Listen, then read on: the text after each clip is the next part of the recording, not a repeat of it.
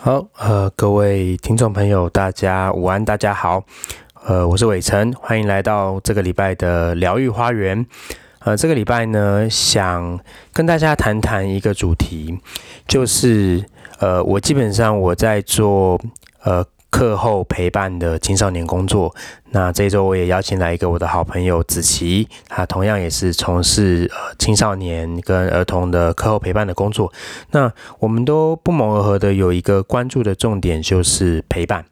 嗯，可能一般在学校里面有很多的时候是以呃想要。教小孩子或者教学生，呃，以课业的成绩为主，呃，但是我跟子琪呢，我们有一个共同的核心关怀，就是，呃，我们去陪伴一个人，去了解他的样子，然后甚至找到他适合的舞台跟空间，嗯，那今天呢，呃，我特别邀请子琪，我们一起来聊一聊这个陪伴。就是陪伴一个人，真的一个人的才能，真的是我们呃以前想象的那个样子吗？比如说，好，我功课很好，我成绩很好，那我就是很聪明。呃，或许呃每一个人他其实是有属于自己的聪明。那我们是不是被一个既定的想法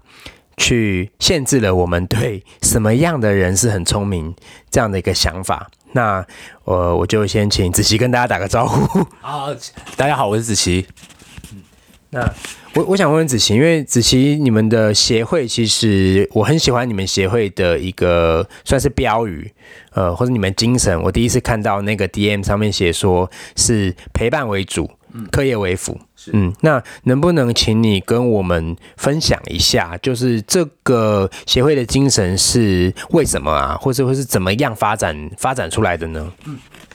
是，谢谢伟成。其实我们协会从二零一一年开始，那陪伴为主、课业为辅这个精神，其实我们创办人那一批所想出来的。那其实我们一直以来也的确就是这样做啊。其实我们一开始初衷很简单，就是希望小朋友课后有一个地方可以去，然后能够大家一起开开心心的度过这三个小时，然后一起写作业、吃饭、玩乐，就这么简单。那其实陪伴的精神，在我觉得在我各个阶段有看到的。呃，不同的内涵跟诠释啦，所以这个也许等一下可以跟伟成一起来聊聊。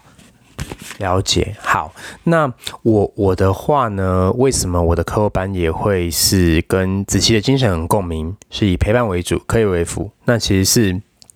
源自于呃，我在这个课后班第一年的一些观察。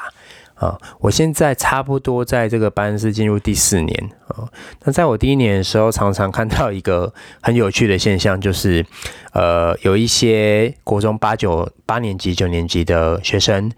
他们因为课业成绩不好，然后就会被罚写，嗯，然后呃，他已经不会了嘛，他呃，所以考不好，然后就被罚写。然后被罚写的时候，他把时间拿去罚写。他就没有办法去搞懂他哪边不会，嗯，然后下一次就考考更差，然后呢就发写更多，嗯，那我就看见一个这样子的一个恶性循环，我就一直在思考说，哎。那这样子的机制，他在背后是学到了什么呢？嗯，当然我看到一些很搞笑的画面啦，有有同学他可以一次拿三支笔，然后一次罚写同个时间罚写三遍。我想说，OK，那你可能锻炼了手部肌肉的控制力，这样子对。所以我观察到这个现象是，有一些孩子他就是不管他怎么努力，他就是因为很多可能很未知的原因，他就是没有办法真的在课业上。找到那个诀窍，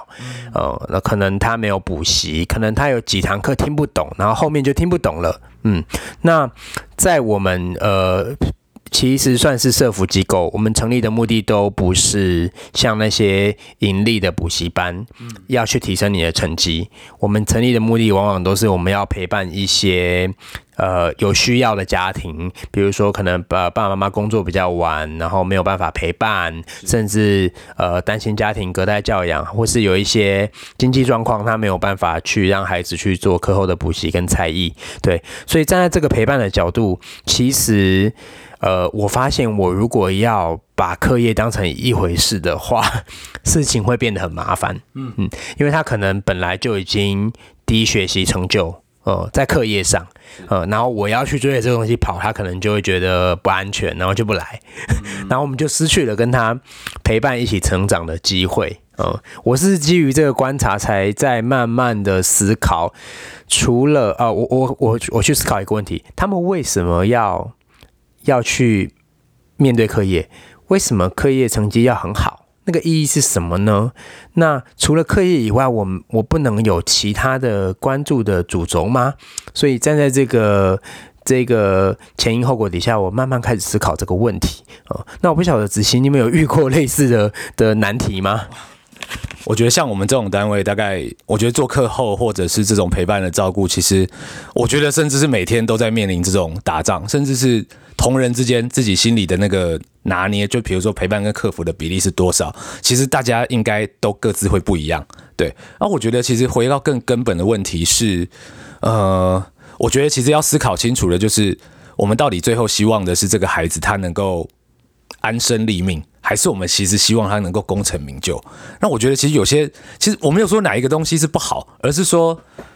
呃，大家有没有思考清楚这件事情？那如果一旦没有思考清楚这件事情的话，不管是在家庭的系统也好，或者是学校系统也好，其实跟我们这种课后陪伴系统，一定就会产生一些价值观上面的冲突。对，啊，其实我会觉得，呃，就我们的角度来讲，其实小孩子能够安身立命。然后能够长出自己的力量，然后能够自己去面对问题，其实这是最重要的。那如果我们把定住这个目标的话，其实课业是不是达到这个终极目标的唯一方法？我觉得很显然不是。而且很多时候，其实你对于课业的强加要求，或者是一些甚至是不合理的要求，其实是会妨碍这条路的。就像我觉得刚刚伟成讲的罚抄，就是一个我很有感的例子。罚抄这件事情，我们第一个大概就是要理解说，哦，你罚抄了那么多遍，你有没有助于他理解这一题？对，那如果说那个东西是哦，他多抄几遍，那的确他就会记起来，那我没有话讲。可是我觉得很多时候其实不是这样，而且很多时候罚抄其实是一种，我其实说穿了就是一种老师自己情绪的发泄，就哦，你现在是不想听我的话，我就叫你多抄几遍，然后他以这个为后笔，然后。就像伟成讲了，其实当你多抄那么多遍，有些有些罚抄的次数是多到非常不合理的，就是他会占据他很多的，不管是下课时间，甚至是课后时间，包括放学之后、夜间、假日，他可以自由探索的时间，都会在这种无谓的消耗之上去浪费掉。我觉得像罚抄就是很好的一个例子。那回到呃，对于小孩的期待来讲，如果我们期待的是，我相信很多家长其实他。并没有希望自己的小孩一定要功成名就。当然，我不否认社会上有一群家长其实这么希望，但我相信这一群家长其实不会进到我们的射程范围。对我们服务的射程范围，其实我相信大部分的家长其实是希望他的小朋友能够安身立命，在这个社会上有一个安身立命的地方就好，然后他能够跟自由自在跟这个世界相处。可是为什么很多家长或者是学校的系统，他们也许是这么想的，可是回归到自己实践的做法上面，却是。好像希望他们功成名就，因而希望他们课业成绩要达到什么样什么样的程度？我觉得是因为他们被这个呃社会的主流价值某种程度给绑架跟误导了。就是说，这个社会告诉他说：“哦，你以后要在社会上找到一个工作，而且是能够养活自己的工作，你就一定要成绩达到某一个程度，你才能够做到这件事情。哦，不然的话，你可能就会。”以后找不到工作啊，你的工作会被 AI 取代啊，这些或许是某种潮流吧，但是是不是那么绝对跟那么一定？呃，很多时候其实我相信都是被夸大跟渲染的。对。那我们没有去讨论清楚这件事情的时候，然后把我们的想象加在学生身上，其实就是学生痛苦的来源之一。对，所以某种程度，我觉得我们的确是要去，我我不会觉得说，呃，课业是完全要放掉的。对，然后包括说，其实，呃，像来我们这边的小朋友，他一定要完成作业，而且而且我们会盯着他完成作业。只是说，他当然想要边写边玩也是可以，可是还是要完成，因为某种程度对我而言，这个是我们必须跟学校系统也好，或者是家长的系统、家庭的系统里面去做一个折冲，就是我们要达到最基本的需求。然后，当然，因为的确也是因为这样子，所以当学校。有这种需求的小孩出现的时候，他才有可能会转给我们，然后我们陪伴着这个小孩长大，我们才能够陪着他一起去面对这个世界。不然的话，对我来说，他可能自己他在自己的系统里面，甚至是假设他没有我们这样的单位，其实他可能就是跑去安心班、补习班。我不觉得这项这样的单位有可能去面对这样的问题。对他们能够处理的就是呃学科的问题，而这方面是我们没有那么专精的。就是说，你说你数学想要从六十到九十，很抱歉，我在这里没有办法做到。但是如果你愿意练习，你在这边愿意练习，我可以找到老师陪着你一起练习，我是可以帮你从六十提升到也许七十五。那也许到九十，你要找方法。其实我像我有一个学生，其实他从国一的时候开始来，然后他到了国二到国三之间，他有一段时间去补数学，是对，因为他觉得他数学真的需要救，然后他也有这个动力，所以他自己跑去找到这个补习班，然后他补了两三个月之后，他数学提升了，他也不再去这个补习班了。但是他数学成绩有没有掉下来？没有，因为他已经学到了学习数学这个系统的方法跟逻辑。那我觉得这个时候，其实我们要主张的并不是其他系统都比我们弱，或者是都不应该存在，而是说它应该存在的比重到底是多少，然后小孩子该怎么样应用这个资源，它的途径是什么，然后是不是有人强加给他的，还是他有意识的去使用这样的资源，它是有差的。然后对于我们想要他最后达成的目标而言，这一定也是有根本的差异。了解。哇，呃，听刚刚子琪讲了一个很完整的一个经验分享，然后也有一些包含这个这一些经验背后的一些呃思维的看法，我正在消化。对，那上上一集节目有有提到了嘛，就是呃，我觉得我们呃交谈的人。呃，不用无时无刻都好像是要可以马上回应。嗯，我也的确哦，刚刚听到这种很很多东西要消化，有一些很共鸣的，有一些我们很共鸣但做法不一样的地方。对，那我们都可以开诚布公来做一个交谈。我直接联想的是，呃，我非常认同子琪刚刚提出的那一个标题。呃，我们陪伴的目标是要陪着孩子功成名就，还是陪着他安身立命？嗯，那在我的角度去去理解跟诠释，就是功成名就可能是那一个成就的目标是别人的经验所定义的。嗯，比如说啊，前面有一个人做了怎么样，我们觉得哦，这个是很棒的一个典范，然后我要朝这个典范去前进。哦，但是这件事情它会有一些小小的盲点，就是因为时代一直在变嘛，所以有些时候我们拿着可能二三十年前功成名就的案例，然后再看待现在这个变化多端的社会，它可能有些时候会有一些小误差，呃，甚至不小的误差。对，所以功成名就比较像是这个成就的意义是由别人的经验所定义的。呃，那我对安身立命的了解就是希望他可以独立，对自己负责。然后又能够跟人经营好的关系，在群体里面有归属感。嗯，我对安身立命的了解是这个样子。那我当然这个这个标题我呃非常认同，甚至不能再认同更多。嗯，所以回到这个角度去思考，就是说，那如果每一个人都是独立，他是不一样的，那他的学习的主题、学习的方式，跟甚至评量的方式是。是不是可以有一个不一样？因为它真的是不一样的。比如说，呃，这就要带到一个概念，叫做多元智能。嗯，就是我们常常，呃，我我自己成长的脉络啦，常常会有一个现象是，大家觉得成绩好的人是很聪明的，但是他不会觉得。哦，这个人三分球可以连续投进三颗，他不会觉得他是很聪明的。啊，这个人那信手拈来一支画笔就可以画画一个漫画人物，他不会觉得他是很聪明的。哦，那这个人在那边，呃，可能一个人可以在那边发呆两个小时，他不会觉得他是很聪明的。他觉得哦，你你是在无很无聊吗？你在放空吗？怎么样？可是我遇过很多学生，诶，他一刻都闲不下来。哦，所以我觉得可以两个小时在那边，什么时候不用做。某个角度也是蛮厉害的，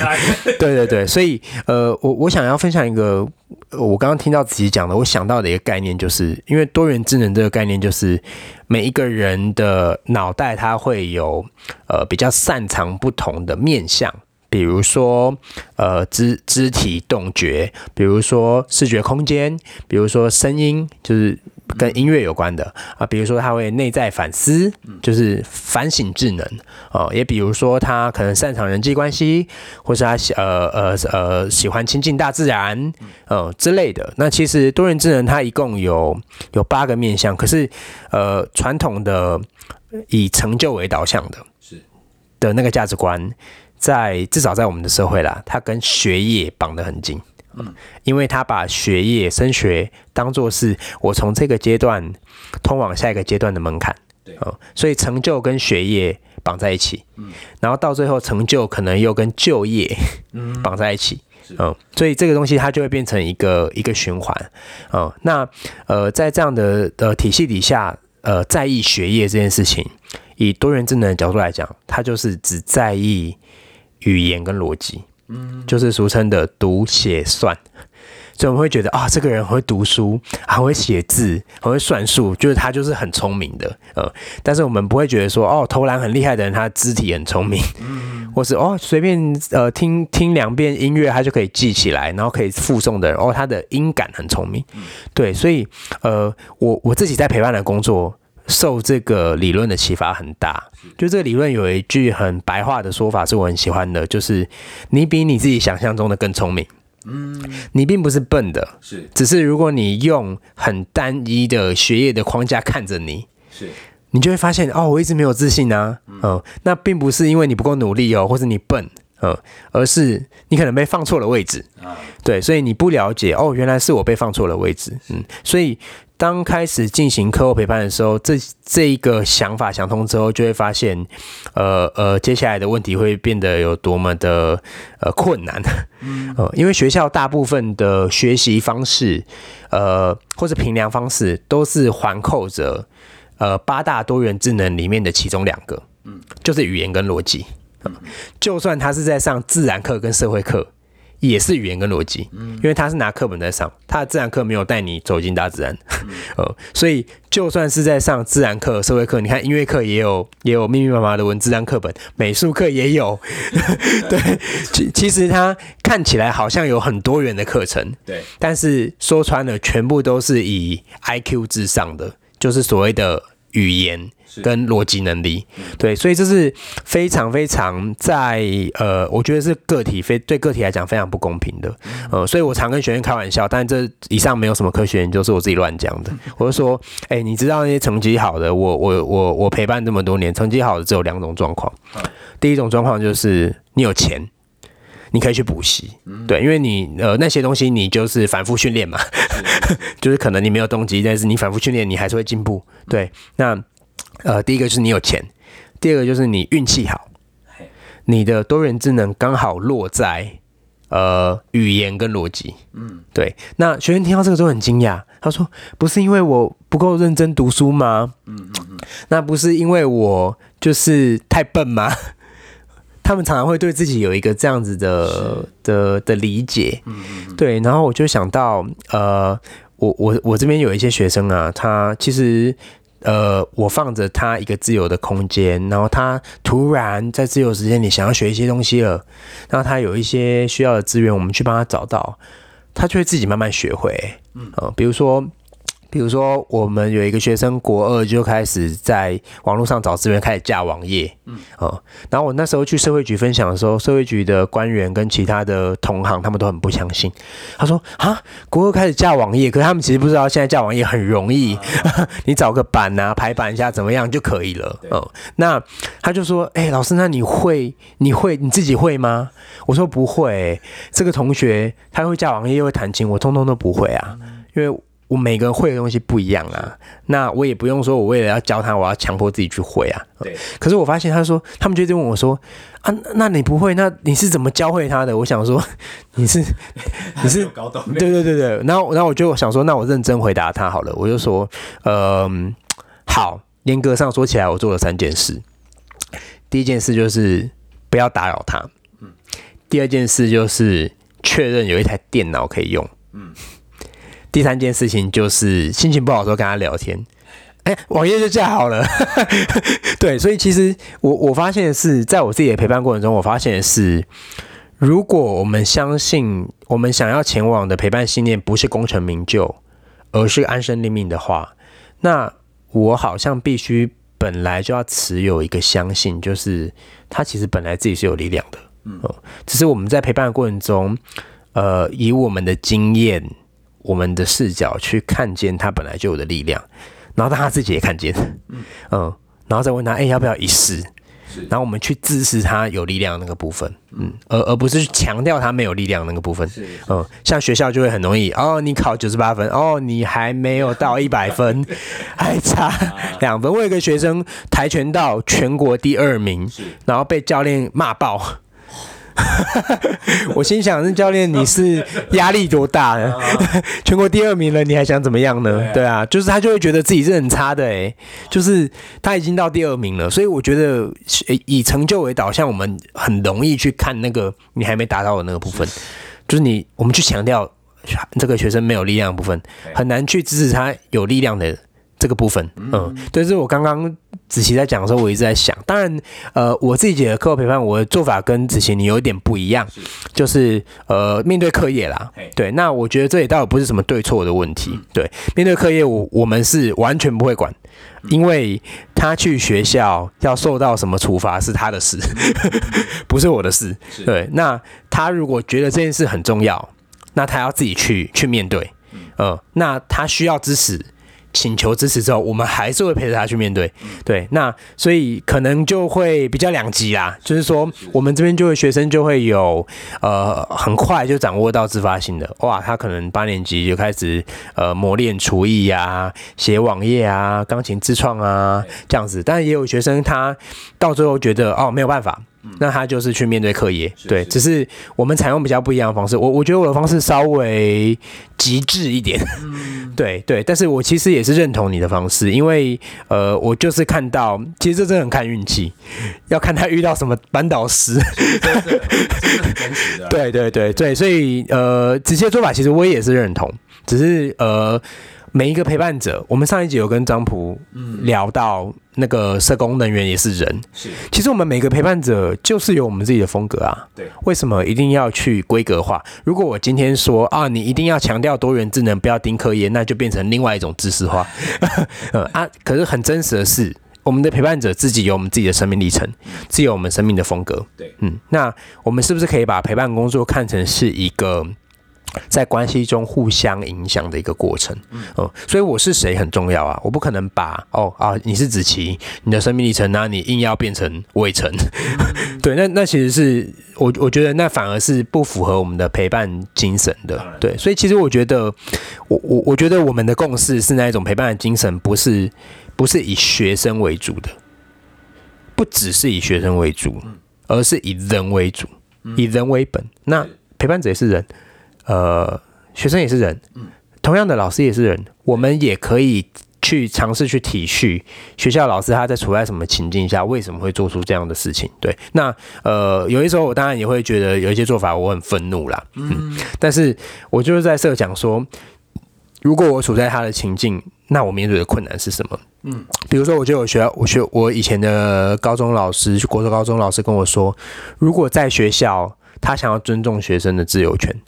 哦，学生对他这个课没有兴趣，他允许他睡觉，他也有事哎。他允许他睡觉，他可能被巡堂的督导啊，然后就会有很多其他的压力，所以哇，这真的是很复杂。我先讲到这一段落，我不晓得子琪听到我那个段落有没有什么共鸣的地方？嗯，其实蛮多有共鸣的地方，只是没有笔记抄起来，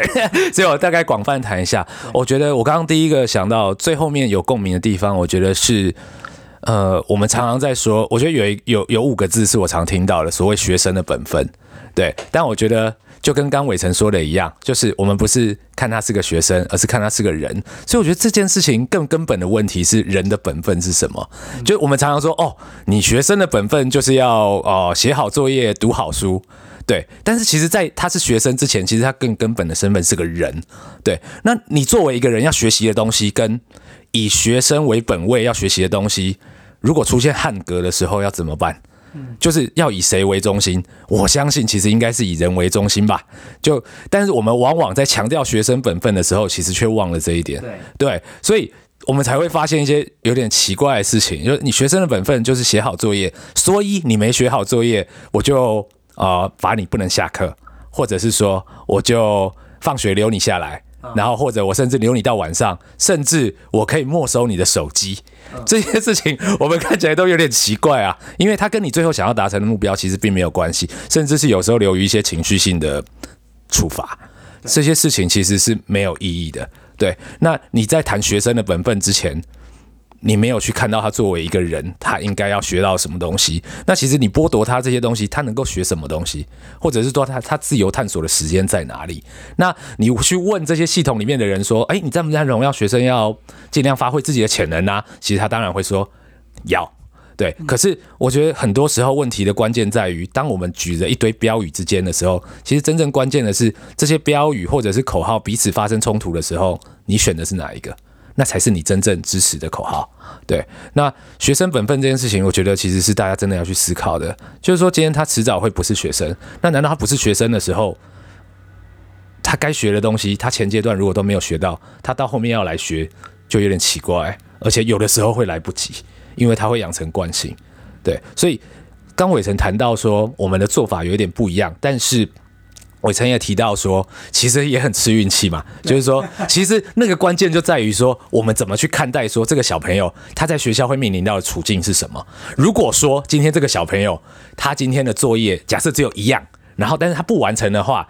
他隔天在学校他八个小时都会被锁在一张椅子上面。这个是我随便举的一个例子，不是真的发生的。如果是这么极端的例子的话，我们要不要 push 他完成这一样作业？我想应该会是大家选择都会是要，不然他牺牲的实在太大了。对，所以如果我们能够哦说服他，其实我们都会跟他建立好的关系嘛。所以通常来说，我们其实不用强迫他，所以我们只要邀请他，就是跟我们一起完成这样作业。其实没有花你多少时间，但是隔天我们心知肚明，知道他可以换取你明天多少的自由。对，这个时候。对我来讲，这个换取或者是某种程度的强迫，但对我来说可能是邀请嘛，就是他就是值得的。对对，那如果说他在学校不用面临这些，我也有一个学生是这样啊，就是我很喜欢的一个学生，我觉得他已经他现在虽然高一，我觉得他完全以后不用担心，但他成绩还是很烂。就是那他是怎么样呢？他就是他从国一开始他就不写数学作业啊，他不写数学作业，他隔天会遇到的就是什么？他就在数学课上就会被罚站。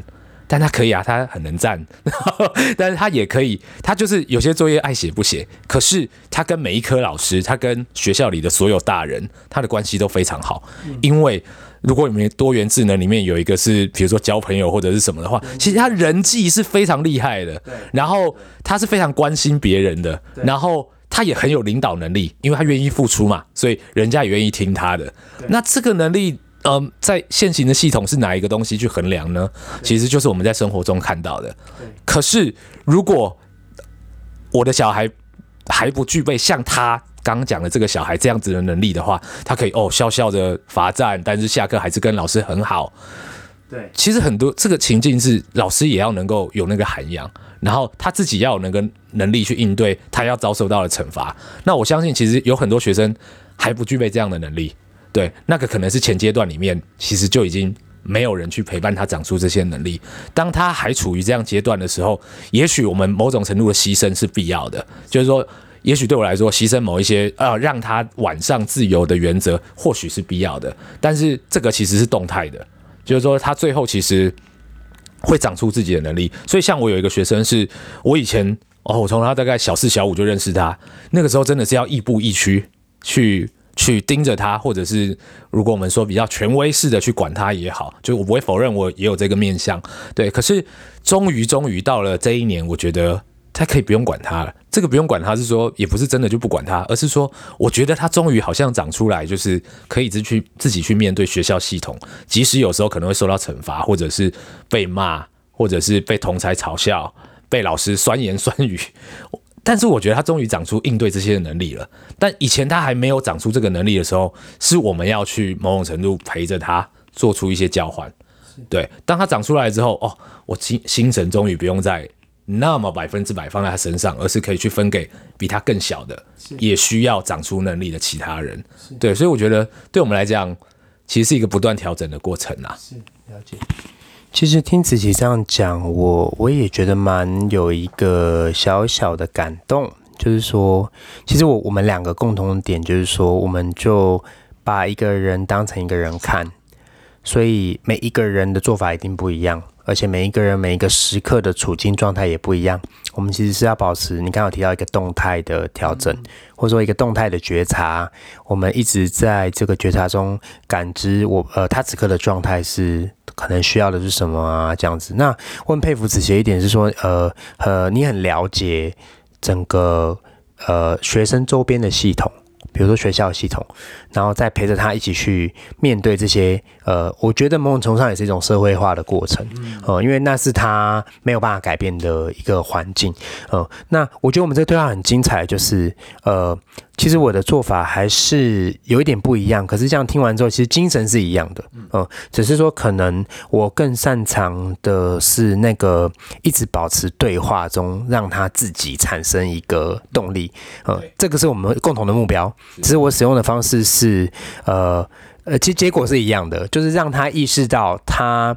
如果没有这一点点小小处理功课，去学校要付出的代价，嗯，只是我使用的方法是，呃，更多的让他自己去发现，呃，那这个方法就是因为我我们的课后其实有一个叫学群制度的东西，那我就把各种可能的情况都，呃，归纳出来变成不同的学群，但是在这个交谈中让他自己选择。其实我也是可以盯他的，因为有一个学群叫读书学群。如果他觉得他自己需要有人盯，他才能免于在学校受到那些灾难，那他可以选择读书学群。哦，那呃，所以我们有一个自由学群嘛，就是你只要不打扰别人，什么事都可以做。那通常我们会在自由学群中看到学生在呃修复他跟学校跟家庭的关系，或是身体的休息，呃，或甚至是有些人在自由的时候去他的才能展露头角，呃，那或者是你如果有很清楚想探索的东西，就是探索学群，呃，然后如果你已经有一个很呃社会化的目标，呃，比如说你要考什么证照。或是你就是要上哪个大学，要拿奖学金，很清楚。那这个就叫专注学群。然后再来，再加上刚刚的读书学群，还有一个叫听话学群，就是你觉得哇，我真的要放弃自由，我真的，我真的，真的很需要有人可以给我下指令，你可以选听话学群，但没有人选过。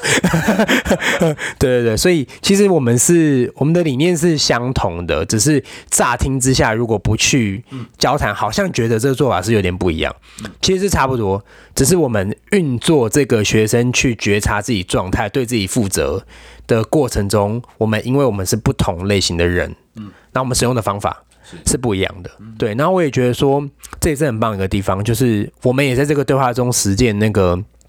疗愈的过程，那个了解跟相遇，所以，就是我们每一个人都是不一样的个体，我们一定会有不一样的地方，嗯。但是在呃我们的民主公民社会里面，我们是不是可以时时刻刻都保持觉察，然后去存异求同？嗯，在这个过程中，面对差异，我们可以去互相欣赏。嗯，那面对相同呢，当然很开心啊，找到伙伴。对，就是我很喜欢一句话，就是人是因相同而连结，然后因相异而成长。嗯嗯，然后要相处才会认识。对对对，所以所以我觉得回扣到我们今天的主题啦，就是呃呃，其实本来的主题是在想谈谈说陪伴为主，课业为辅，作为我们这种课后工作者背后的。陪伴哲学，嗯，那个思维是什么？是，所以我们谈到了多元智能的概念。你比你自己想象的更聪明，呃，或许不是用一个单一的 I Q 理呃逻辑跟语言的框架去看，哦，我是聪明的还是笨的，而是我有没有把自己放呃呃放在适合的位置，或者我有没有负责任的去带着我这个身体去感受这个世界。什么东西是我真的哇很有感觉的这样子对，然后后来我们又谈到了，呃，功成名就还是安身立命这一个更大的命题，嗯嗯，但是我们的共同点就是回到学生的本分是什么，呃，甚至跳开学生的角色，人的本分是什么？嗯那我我我觉得啦，学生的本分跟人的本分重叠的，我觉得就是。呃，生存嘛，或是说，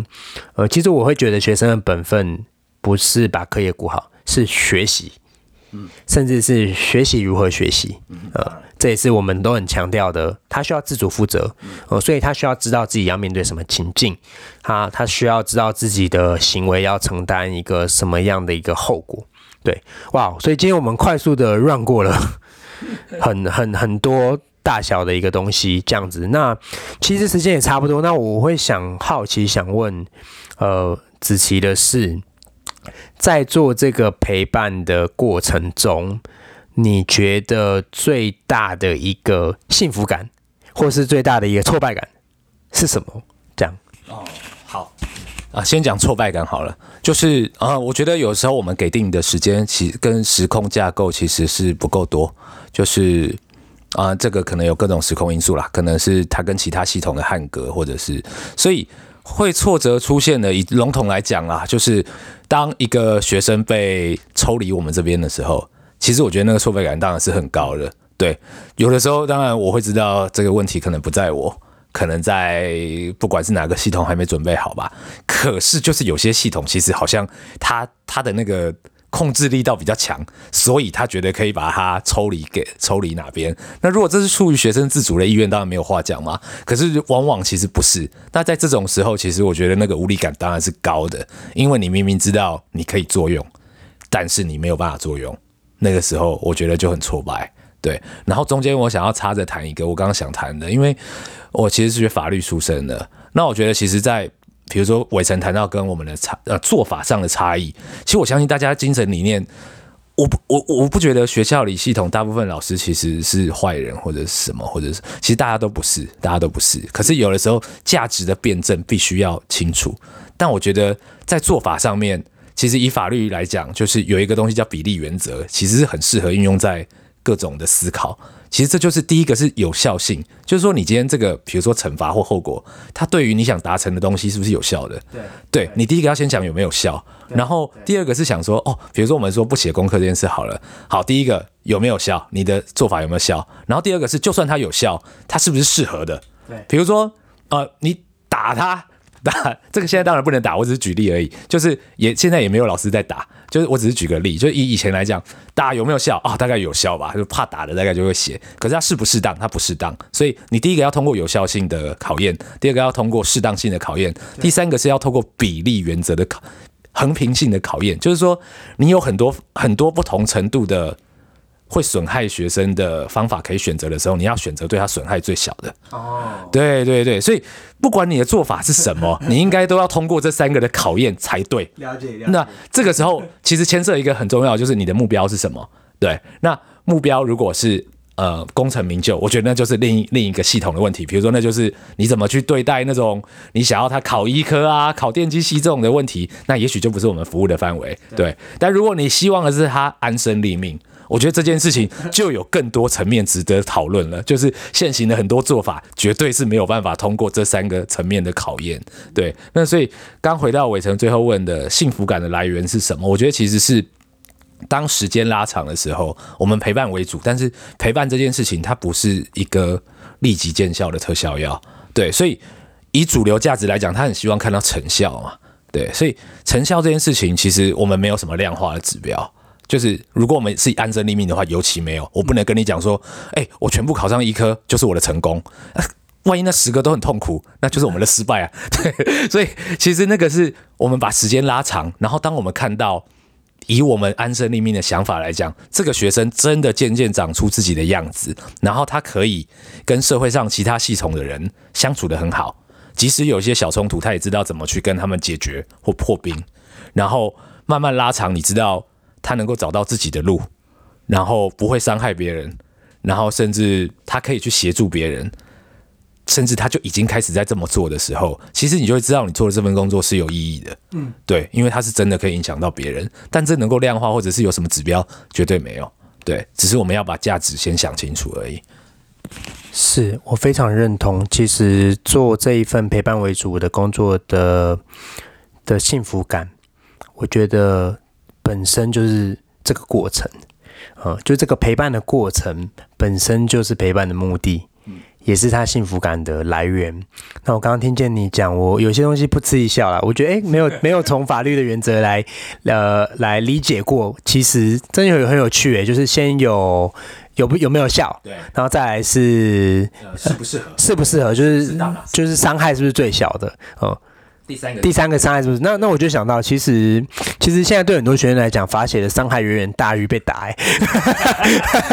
他自由时间被剥夺太多了。对，因为被被打完就没事了。有些学生说我宁愿被打，回去就是那个罚写都被被那个自由时间都被剥夺掉。这件事其实是很高的价值。对对对，然后我就在想说，其实我也是同样的角度啦，常常在跟一些家长、一些学生在辩证的时候，我我就跟他们说，打骂不是不好的做法。但是如果你的目标是自立的话，打骂是无效的，是。因为你不打不骂他就不做，就跟你现在到底是在陪一个人，还是你在养一条狗？呃，我有一个朋友，他养的，他就说他养的狗还是猫，我也忘了，打到最后手一举起来，那个猫就会躲。对，呃，我我不会天真的认为这样的做法可以让一个孩子自立，哦，因为他可能没有办法抬头挺胸的去面对这个世界，对，所以我觉得打骂并不是一个恶魔的做法，它也不是一个坏的做法，但是如果你的目标是陪伴自立的话，打骂甚至赏罚、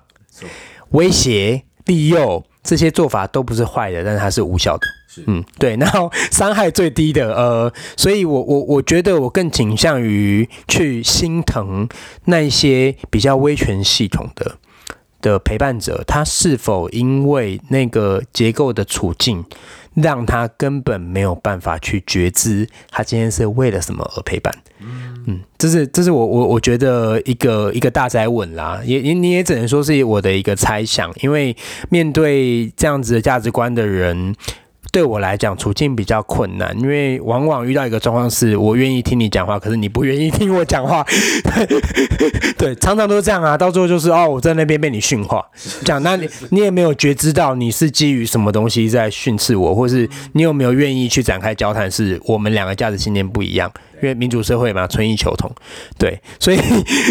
刚听你那那那一小个总结，嗯，我我觉得很有趣，殊途同归。其实无论是法律、教育或者社工各个领域，我们这个节目《疗愈花园》《疗愈花园》，希望带到对一个人的关怀，嗯，啊，我们大家都再怎么样都是。在地球上生存的人呐，